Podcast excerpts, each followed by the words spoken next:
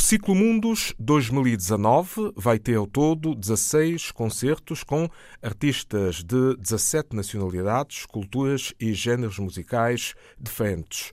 Uma proposta intercultural, intergeracional e universalista que vai este ano conhecer a quarta edição, sempre pela iniciativa da Fundação Inatel. 18 personalidades foram distinguidas esta semana pelo Instituto do Mundo Lusófono.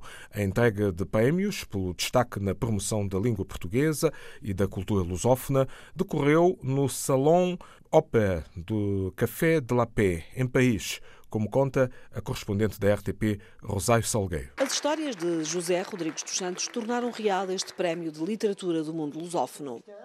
Acho que os franceses me reconhecem, sobretudo, como escritor, não como jornalista. E, portanto, é natural que me deem o prémio na área da literatura e não noutras áreas, não é? Como seria o jornalismo, como seria mais natural, talvez, em Portugal. mas eu acho que isso é, é bom, porque uh, mostra, sobretudo, uma capacidade de chegar a públicos para além do, do, do, público português, que continua a ser para mim sempre o mais importante, mas é igualmente importante nós termos capacidade de levar as nossas letras não a segmentos muito específicos de uma elite no estrangeiro, mas ao público em geral. Fátima Lopes, há 20 anos que insiste fazer de Paris o palco privilegiado para a inspiração que nasceu na Madeira.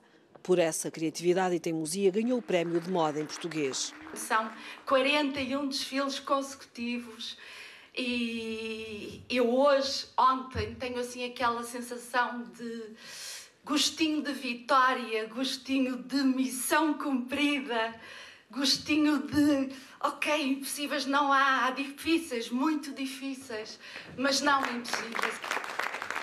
Foram muitas as mulheres premiadas pelo Instituto Lusófono em Paris.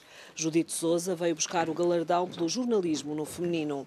É um prémio internacional e, por ser o prémio que é, hum, confere ainda mais responsabilidade e torna ainda mais desafiante o trabalho que que eu faço. Durante a noite da capital francesa desfilaram 30 premiados, uns pelo trabalho nas letras, mas também nas artes. Nem todos puderam vir receber em mão. Estes prémios são uma iniciativa do Instituto Mundo Lusófono, lançado há um ano, com o apoio de Portugal, de França, Angola e Brasil. E queremos também, com este jantar de gala, construir uma escola uh, uh, na Guiné-Bissau. Tentarmos inaugurá-la no próximo ano. Todos os premiados têm em comum a cultura e a língua portuguesa. A RTP África ganhou por promover esse património. Uma vasta equipa que produz um canal de televisão que é único no mundo, que é um canal que não é feito de Portugal para a África, mas é um canal que é feito em parceria com os nossos uh, colegas africanos de expressão portuguesa.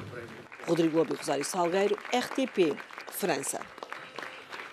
Prémios pela afirmação e projeção da língua portuguesa entregues na capital francesa pelo Instituto do Mundo Lusófono.